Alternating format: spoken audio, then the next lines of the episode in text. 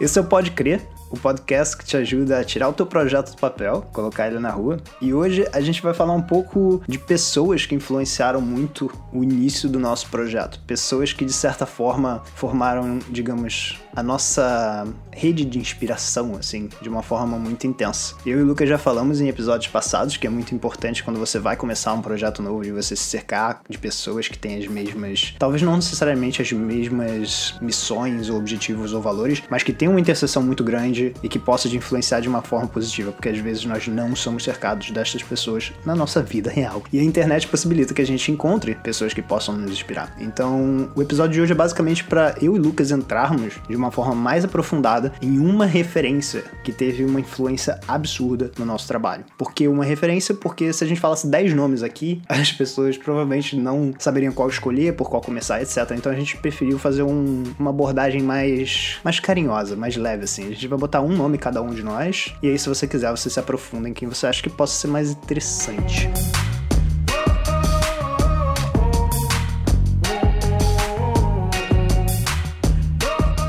Um prazer de estar aqui com você, Lucas Morello. É um prazer imenso, Thiago. Estamos aqui para falar do que? Das nossas referências. Enfim, piadas à parte, para quem não entendeu que isso foi uma ironia do Thiago, porque eu sempre falo um prazer imenso estar com você, Thiago. Ele acho que fica bravo com isso. Não tô brincando, a gente não, não fica bravo. A gente nunca brigou na vida, a gente sempre se abraça online. E é isso aí, galera.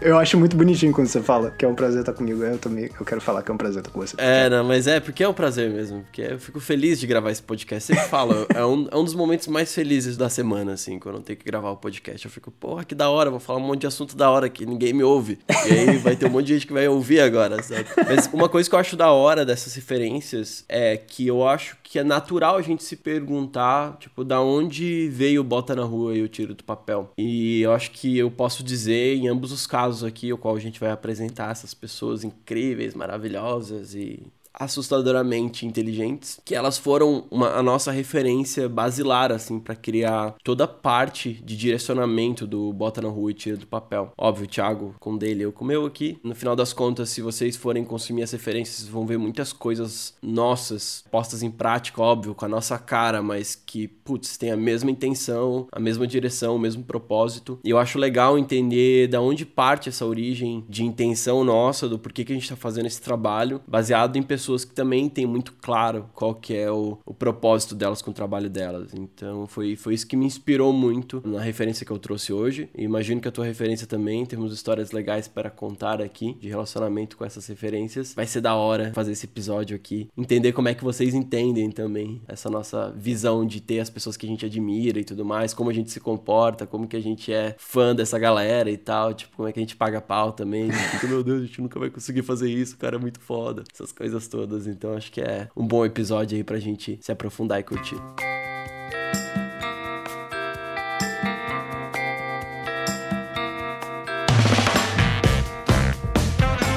E o tiro do papel? Saiu da onde? Ai, o que que aconteceu? O tiro do papel. Cara, eu vou falar na pessoa que mais me influenciou. E antes de falar dessa pessoa, eu quero até fazer um comentário que é: eu sempre fico com muito receio de indicar pessoas, né? Como eu tava comentando com o Lucas. Porque não quer dizer que você concorda com 100% que aquela pessoa fala. Do tipo, você pode admirar uma pessoa e, sei lá, achar umas paradas meio nada a ver que a pessoa expõe. Porém, a pessoa que eu vou indicar, que é o Sean McCabe, ele teve uma influência muito absurda em mim por uma série de fatores que eu vou entrar mais em detalhe. Mas logo de cara eu já aviso, vou vai ficar nas notas, nas notas do podcast. O nome dele, apesar de ser Sean McCabe, a marca dele, né, é Sean Wes, que se escreve S-E-A-N-W-E-S.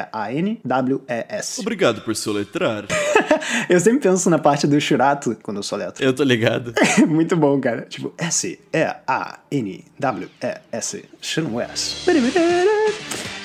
E por que que o Sean Wes me influenciou muito? Ele foi a primeira pessoa que eu vi que demonstrou empatia por alguém que não conseguia se expor online sabe? Esse cara faz um trabalho incrível de, de entrar na sua cabeça e tentar te ajudar a vencer coisas como perfeccionismo e medo de exposição e etc. com argumentos lógicos, que foi uma coisa que eu tive muita dificuldade de encontrar. E por acaso eu encontrei ele, sabe? Eu não me lembro exatamente qual foi o contexto, eu lembro que eu encontrei o podcast desse cara. Uhum. E foi num contexto muito de, tipo, sei lá, como é que tu escreve uma bio, por exemplo, sabe? Era uma coisa muito mais técnica técnica. Aí quando eu entrei no podcast dele, eu vi que ele tinha uma variedade de temas absurdos, assim, sabe? Desde estratégia de criação de conteúdo, até parte de business, até essa parte mais psicológica. E foi exatamente o que eu tava precisando. Assim, a ponto de, quando eu encontrei o trabalho dele, cara, eu passava, sei lá, no mínimo duas horas por dia escutando o podcast dele. E ele, para quem talvez esteja iniciando em inglês, ele fala bem devagar no podcast dele. Então pode ser até uma forma legal de, de treinar, assim. Você pega um assunto que te interessa ali no podcast e você vai escutando. Até porque, nossa, ele tem mais de 400 episódios e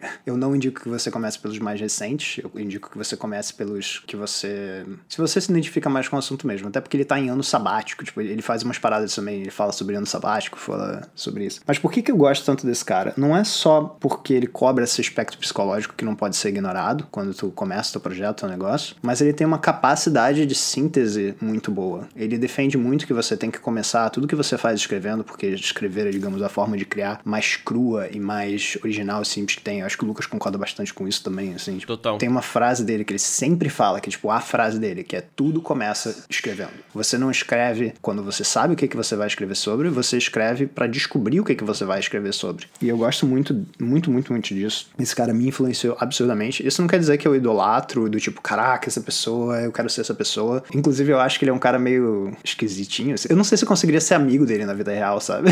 tipo, eu admiro muito ele num sentido de trabalho, mas até pela forma que às vezes interage. Thiago, tu é meio esquisitinho também. Eu sou esquisitão, cara. Então acho que é por isso que não ia ter compatibilidade, assim.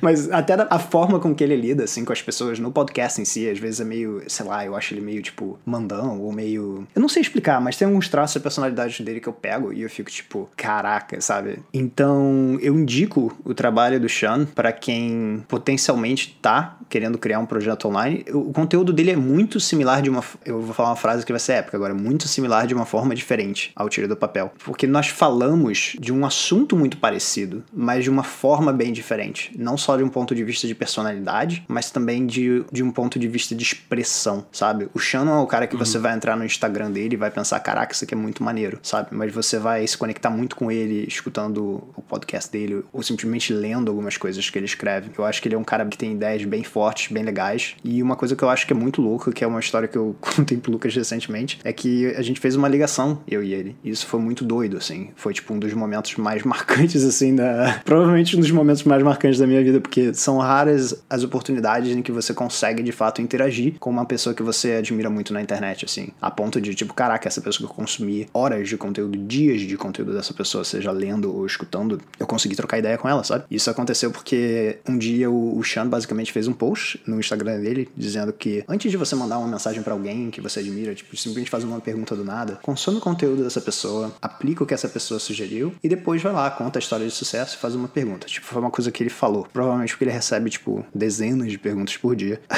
Nesse dia eu mandei uma mensagem para ele contando como eu apliquei muitas coisas que ele me ensinou. É uma mensagem que eu já estava pensando em enviar para ele e que eu tive resultados muito legais e que na verdade eu não queria fazer uma pergunta para ele. Eu queria simplesmente agradecer, porque o cara teve um impacto absurdo na minha vida. Eu não sei se seria justo assim eu nunca avisar isso para ele, sabe? Eu acho que como criador de conteúdo me dá muito prazer quando alguém vem para mim e me conta essas histórias. E foi muito louco, porque o cara basicamente iniciou uma chamada de vídeo comigo. E eu fiquei uma hora batendo papo com uma pessoa que mais me inspirou assim por anos, sabe? E isso para mim foi um momento de explodir a cabeça. Eu tô surpreso que eu fiquei muito calmo, mas talvez seja uma coisa minha natureza, assim, sabe? Eu fico calmo em algumas situações que muitas pessoas talvez ficariam nervosas. eu não sei porquê. Eu acho que passa a linha do nervosismo e eu, no final eu acabo ficando calmo. Tipo aquela piada ruim que é tão ruim que acaba ficando boa. Eu acho que é algo do tipo que acontece na minha cabeça, sabe? Eu acho que eu não saberia o que perguntar. Ainda mais tendo consumido muito conteúdo, sabe? Tipo, eu ficaria muito na, no lugar de agradecimento, assim. Não sei como é que foi para você. Cara, foi bem isso, na verdade. Até porque o, o Chan tava muito interessado em mim, até por uma perspectiva de, digamos, uma persona, né? Assim, eu acho que ele tinha muita curiosidade de entender quem é esse cara que me mandou essa mensagem, que consumiu o conteúdo, quem é, tipo, o que ele faz, o que ele come, onde ele vive. e, cara, foi sensacional, assim, porque ele, ele também tava interessado no. Eu acho que volta muito pro ponto que a gente fala, né? De que nós temos que lembrar que as pessoas que consomem o que a gente faz não são números, são pessoas. E é, quanto mais você entende as pessoas, não só mais você fica motivado ou motivada a fazer aquele trabalho, mas também é melhor para você, porque você consegue entender como você pode servir melhor essas pessoas. Então foi uma troca muito bizarra. É muito bizarro você pensar que do nada, assim, alguém que é, tipo, certamente top 3, assim, referências que você tem, vai lá e te faz uma ligação. Então, eu te indicaria para se você quiser se aprofundar um pouco mais na pessoa que provavelmente teve uma baita influência, assim, no Tira do Papel, esse é o Sean. Indico que você comece pelo podcast, eu acho que é a mídia mais forte dele, embora ele esteja presente em várias mídias. Eu sempre gosto de falar, assim, com o que, que, você, com o que, que eu acho que é melhor começar, porque tem muita gente que só pula pro Instagram e olha e pensa, pô, isso aqui não tem nada demais, isso aqui. Só que o conteúdo do cara é muito bom, é muito denso. E é basicamente isso. Eu indicaria fortemente que você dê uma explorada no chão se você quiser entender um pouco. Lembrando que não é que eu concordo 100% com o que ele fala. Eu sempre fico cheio de dedos para indicar coisa. Eu acho bem importante falar isso porque a gente não sabe qual é a personalidade real das pessoas, né? A gente se encanta muito pelas ideias que elas trazem e acho que a gente precisa separar um pouco essa lógica do autor e da ideia que essa pessoa traz. Porque, mano, autor é ser humano, né? Então é que nem a gente aqui, faz merda. Então vai ter várias coisas ao qual eu vou concordar e não vou concordar, principalmente em relação a perfil, criação, cultura, tipo, de que país veio, enfim, tipo, tudo isso muda tudo, sabe? Como se comporta, tipo, só na tua conversa eu já, eu já peguei uma coisa que eu não concordo com ele, por exemplo, que é tipo, sei lá, a ideia do tipo, ah, consome todo o conteúdo primeiro, sabe? Tipo, às vezes a pessoa ela tem que fazer aquela pergunta estúpida primeiro, que tipo, tá lá, tu já respondeu 10 mil vezes, mas ela precisa que tu direcione ela pra um post, porque é dali que ela começa a jornada. Eu só tô dando um exemplo aqui de que eu sei que tu não concorda com essa postura também, que você não faria isso. Exato. Então, eu já consigo perceber que existem algum tipo de comportamento que não é muito teu, mas isso não significa que eu não possa admirar uma ideia, ou entender, ou até mesmo, tipo, segmentar aquilo e falar, putz, essa pessoa foi uma desgraça pra humanidade. não é o caso, né? Mas foi uma desgraça pra humanidade, mas, cara, tipo, essa ideia aqui eu acho que me ajuda a ser criativo, sabe? Eu acredito nisso aqui, tipo, o cara errou, só errou na mão na hora de aplicar, errou na mão na hora de lidar com a ideia, porque, pô, tem muitas variáveis, né, da gente como ser humano, tipo, Total. a gente não controla as coisas que estão acontecendo fora da gente, né? Então a gente não sabe quais problemas o cara passa, sabe quais problemas a gente passa e quais problemas ele teve e como que ele tá resolvendo isso tudo. Então, é legal olhar para a obra Sim. um pouco separado do autor às vezes, do tipo, nesse sentido, né? E entender aquela obra como tipo, cara, resultado de um trabalho. É óbvio que o, o fim não justifica os meios, tipo, não tô falando aqui de casos absurdos, eu gosto sempre de lembrar isso, mas tem coisas que realmente a gente não concorda e tá tudo bem, sabe? E faz parte desse processo lei não concordar, sabe?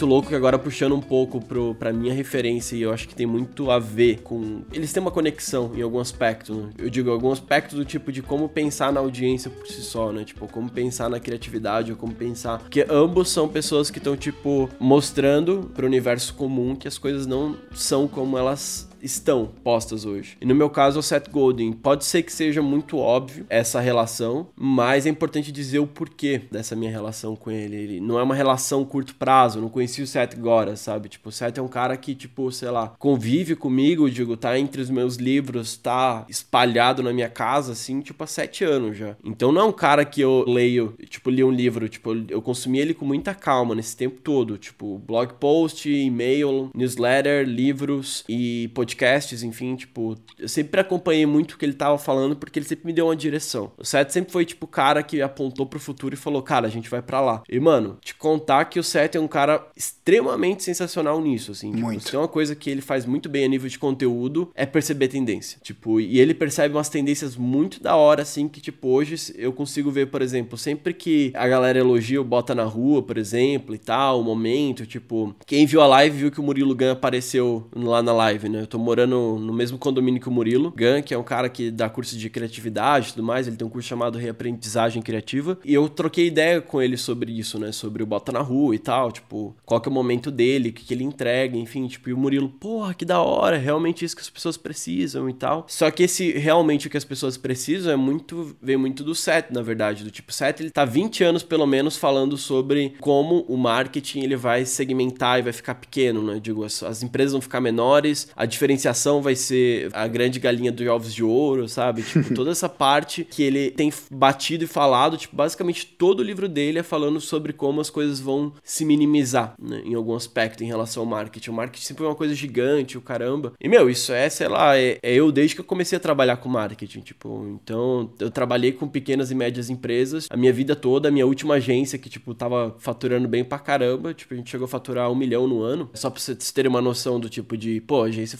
funcionou e tal. E a gente só trabalhava com pequena e média, basicamente, tipo, e a gente fazia as pequenas e médias serem referências no segmento delas, sabe? Um exemplo muito bom no Brasil é a Stace, que é Stace.net, que é uma empresa de, de software de aluguel de temporada, que, tipo, sei lá, esse negócio de Airbnb, sabe? Tipo, você vai lá, você tem uma casa no Airbnb e tal, você precisa de um software para botar não só no Airbnb, mas da Booking em outros lugares. Pô, os caras não eram nada aqui no Brasil e se tornaram referência porque eles eram basicamente os únicos que estavam se comunicando de maneira autêntica com a audiência. Um grande problema do set no geral, assim, é que o set ele dá direção, né? Ele não dá muito como fazer, né? Ele dá umas ideias e tudo mais. Então, tipo, o set você não sai, tu não lê o livro dele e tem um acionável lá, sabe? Tipo, você fica com a cabeça fritando, assim. Tipo, tem uma coisa ou outra que você sabe o que fazer, mas ele não, ele não vai muito para esse lugar. E tem muita gente que critica o set por causa disso. Eu também criticaria se não fosse, tipo, a minha capacidade de pegar as coisas dele e, tipo, e botar na rua, né? No caso, que foi um pouco o, o processo todo que eu fiz, né? Então eu fiquei acompanhando o set por sete anos. Sete por sete anos. Acho que esse é o único ano que eu vou poder falar isso. então eu vou deixar essa, esse marco aqui registrado. Mas é muito difícil, assim, tipo, eu conhecer pessoas que criam acionáveis a partir do livro dele, sabe? Tipo, a galera, tipo, se impressiona muito com as coaches, com o que ele fala, mas tem um pouco de dificuldade de botar em prática, sabe? Ah, como é que eu faço isso acontecer? Então acho que tem essa, essa diferença aí do, do set, do tipo de conseguir tirar as coisas dele da teoria e, e transformar em acionável, sabe? Que é uma coisa que não é tão simples assim para a maioria maioria, mas eu consigo fazer, tipo, absurdamente. É, isso é uma coisa que eu acho que é até legal pensar sobre, né? Da mesma forma que, por exemplo, eu compartilho o Chan e falo, cara, tem coisas do Chan que eu não concordo, algo, algo assim. Não é só uma questão de concordar ou discordar, mas também de entender que são referências que, claro, a gente complementa de alguma forma, às vezes até com outras referências ou com características nossas, etc. E eu amei que tu fez o trocadilho dos sete anos, acho que você tem que fazer o máximo possível durante esse ano, que sobra para falar isso.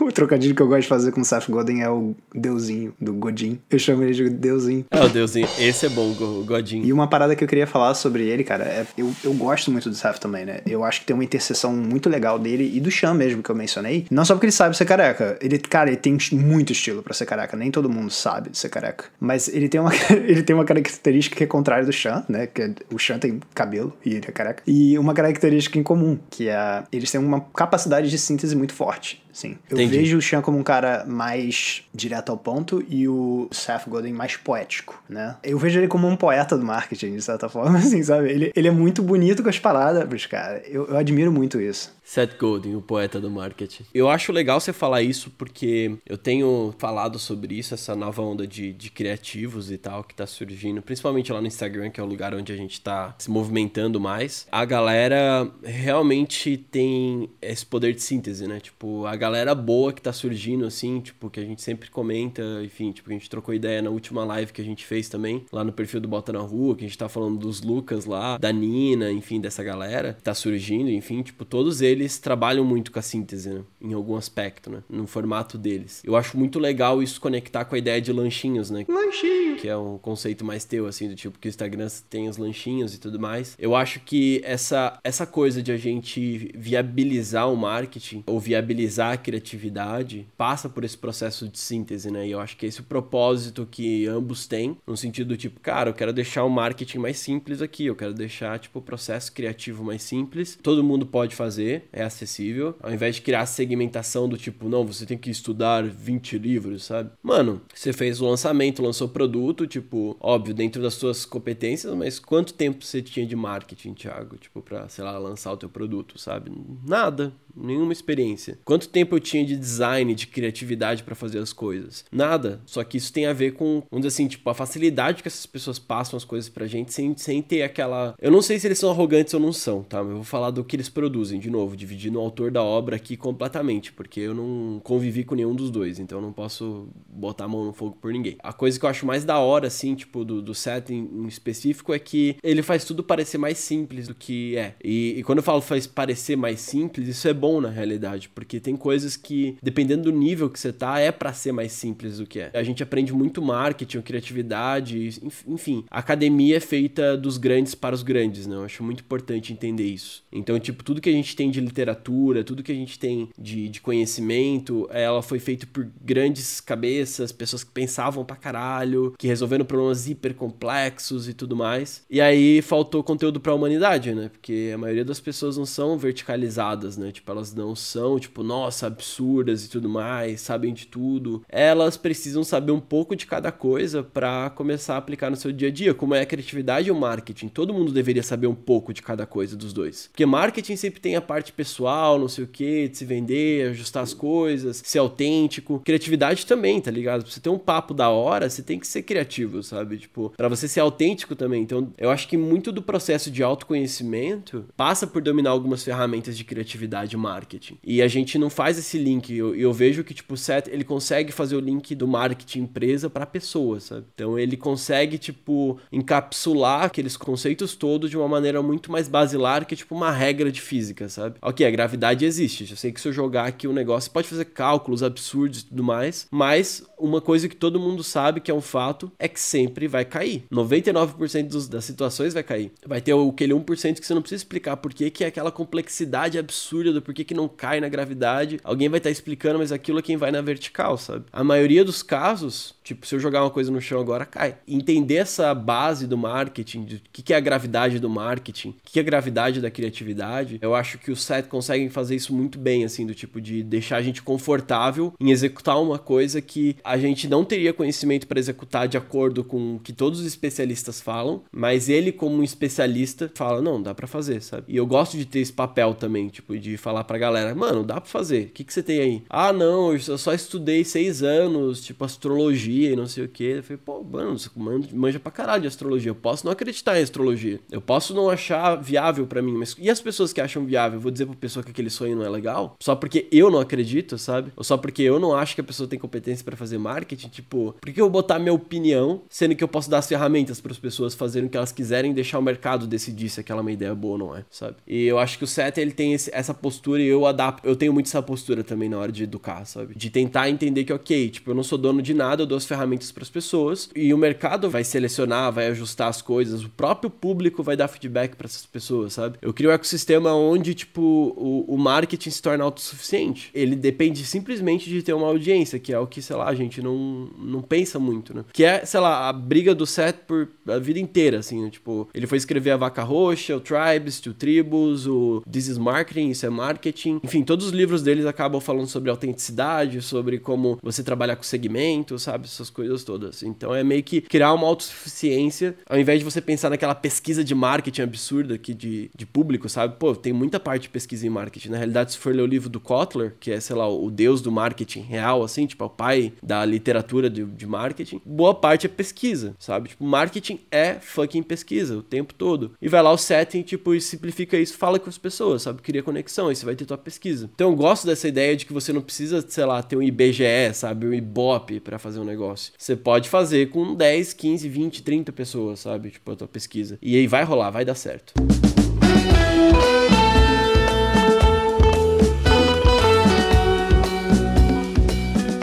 Termos de, tipo, do ecossistema ao redor do Ceph, né? Porque, como eu tava falando do Chan, tipo, o Chan tem material em várias redes sociais, mas eu normalmente indico que a pessoa comece pelo podcast dele e que mergulhe direto no assunto que mais interessa, porque ele fala direto dos assuntos. Se você fosse, tipo, indicar para alguém como começar com o Ceph, por onde que você indicaria, assim, ou por onde?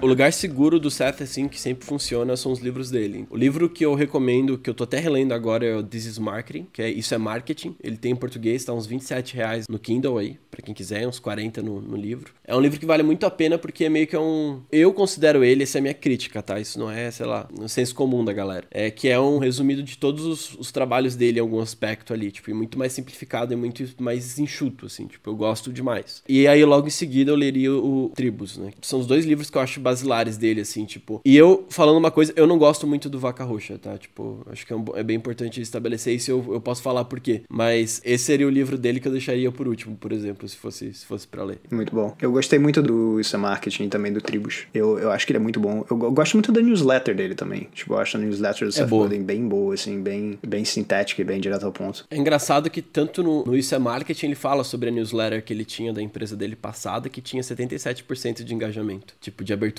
É absurdo. E ele falava, cara, eu tava fazendo coisa no marketing que ninguém fazia. E, tipo, ninguém faz até hoje, sabe? Foi aquilo que eu falei um pouco do engajamento do Bota na Rua, que é absurdo, né? Tipo, a galera e tal, como é que interage, tipo, os posts, tipo, o número de salvos pro número de seguidores, é... E isso é muito uma teimosia que eu peguei do set, assim, do tipo, cara, foda-se, sabe? Tipo, eu não vou ser grande, eu vou, eu vou ficar curtindo aqui minhas taxas de engajamento altas, sabe? Isso é um, é um pouco a minha métrica de vaidade, sendo bem sincero, assim, do tipo de que existe um pouco de ego nisso, em algum aspecto, porque, tipo, eu sei o quão difícil é produzir isso, produzir esse efeito de que as pessoas, tipo, curtam, tipo, recomendem, comentem, e às vezes eu nem tô, tipo, sei lá, dando atenção devida para essas coisas. Do tipo, eu, eu, foco muito no conteúdo para que ele seja, vamos dizer assim, tipo, ele entregue muito, né? Tipo, e às vezes eu não, eu não interajo tanto, que é uma das coisas que eu não, que, sei lá, eu gostaria de fazer mais, sabe? Mas, enfim, por vários fatores aí que a gente já discutiu em outros, em outros podcasts, principalmente saúde mental, isso acaba sendo um pouco mais difícil para mim. Então, tipo, eu gero conexão por conteúdo, que é muito que o Seth faz, sabe? Tipo, então, eu meio que eu desmontei o Seth também, tipo, entendi como é que ele faz marketing, assim, tipo, da parte dele, e eu também tenho minhas próprias teorias sobre como ele faz marketing. Então, tipo, eu já criei muita coisa em cima do Seth, do tipo, cara, ele tá fazendo isso desse jeito, tipo, deixa eu testar, sabe? Então, eu não só li os livros dele, como eu consumi como ele faz marketing e adaptei o como ele faz marketing para minha realidade. Então, é, vamos dizer assim, é uma relação muito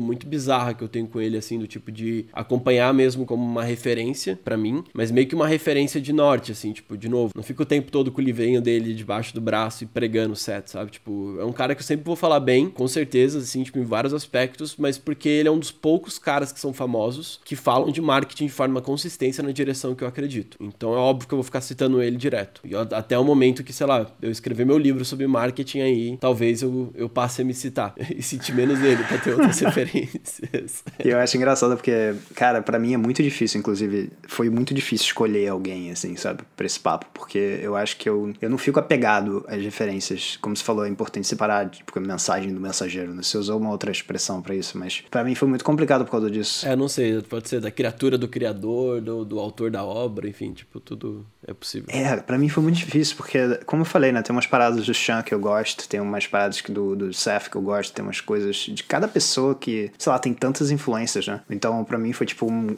um, campeonato disputado, assim, decidir uma pessoa para trazer para cá. Eu acho que no fundo o que eu escolhi, tipo, por exemplo, quando eu escolhi foi muito assim, tipo, cara, eu acho que essa pessoa foi a que mais me impactou diretamente, assim, não foi nem por causa de. Mas eu acho esse um papo super maneiro, assim, e quem quiser se aprofundar também, de certa forma, já vai conseguir escutar esse podcast e não só conhecer os nomes, né, mas também já ter um acionável, assim, né, do tipo, você indicou Exato. os livros do Seth, eu indiquei o podcast do Sean, e eu acho que é um bom ponto de partida. Não, com certeza. O, o que eu vejo, assim, tipo, que acho que dá para acrescentar em relação a, a, isso, ou até mesmo, tipo, como escolher uma referência para você, né? Eu acho que é muito importante isso. para finalizar, assim, do tipo, cara, acho que eu e Thiago, a gente escolheu referência muito orientada a propósito, assim, né? Tipo, são pessoas que estão numa, numa mesma orientação, tipo, querem educar na mesma direção, e a gente trabalha com educação, é o que a gente quer trabalhar. Então, se você quer buscar uma referência do que você faz, tenta entender quem tem, tá mais conectado com o teu propósito e não quem é o melhor no que faz. Porque, tipo, o Seth não é o melhor de, do marketing, tipo, você vai ver vários marqueteiros falando de outros caras. O Gary Vee é maior do que, do que o Seth em alguns aspectos, assim. Tipo, o Seth é um, é um puta escritor. Todo mundo reconhece ele como escritor, mas não como marqueteiro foda, sabe? Talvez ele não quis se posicionar como isso, mas para mim ele é um marqueteiro foda nesse aspecto. Então, tipo, eu, eu acompanho ele, inclusive como marqueteiro mesmo, ele não sendo a, a principal referência. Então, acho legal a gente entender que não significa que a pessoa não é a principal referência, que ela vai ser a sua referência. Pode ser que essa referência seja, tipo, exatamente alguém que tá al alcançando algo próximo do que você quer alcançar, sabe? E aí você consegue é, entender quais são as dores daquela pessoa, quais são as dificuldades, como ela se posiciona, quais são as discussões. Eu acho que é isso que é massa de escolher uma referência, sabe? Porque sem referência também fica difícil, assim. Quando eu não tinha referência, você fica muito perdido a nível do tipo, será que eu tô fazendo certo? Será que eu tô num caminho legal, sabe? Existe uma lógica de comunidade que, por mais que seja uma dupla, tipo, você e sua referência, isso faz você não se sentir tão sozinho na tua produção de conteúdo. Muito bom.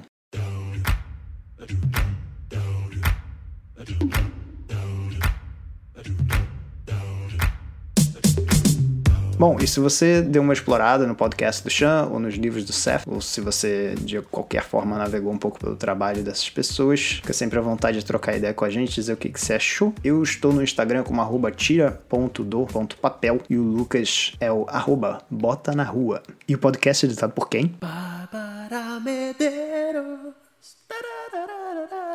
Medeiros. Arroba Barbs Medeiros. B-A-R-B-S Medeiros. Barbs Medeiros.